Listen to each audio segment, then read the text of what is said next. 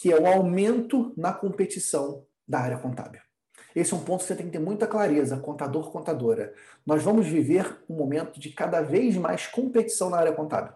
Isso porque nós temos cada vez mais pessoas empreendendo na contabilidade.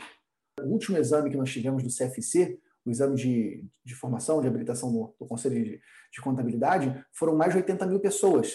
Aquele, aquele exame que caiu, lembra? Deu problema no acesso? Então, mais de 80 mil pessoas se formando. Muitas dessas pessoas, uma vez que estão com o seu CRC, elas já estão prontas para entrar no mercado.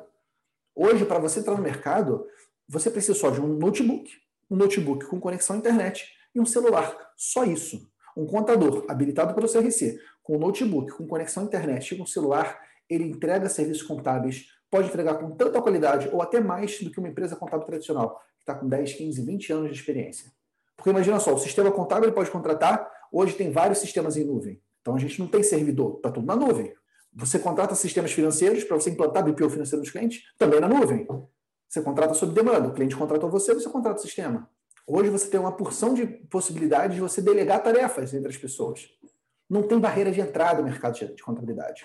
E, na verdade, essa barreira que existe ela é cada vez menor, porque a tecnologia está cada vez mais acessível. A comunicação está cada vez mais acessível. E nós temos um povo naturalmente muito empreendedor. E nesse momento que nós estamos vivendo agora de crise, nós temos cada vez mais contadores empreendendo. Então, meu amigo, minha amiga, se preparem, porque a concorrência está aumentando e vai aumentar ainda mais.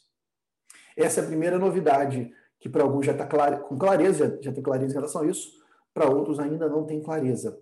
Mas o fato é, quando você tem um mercado que você tem mais competição, diz para mim, você que está no Instagram, qual a tendência de ocorrer com os preços quando você tem muita competição dentro do mercado?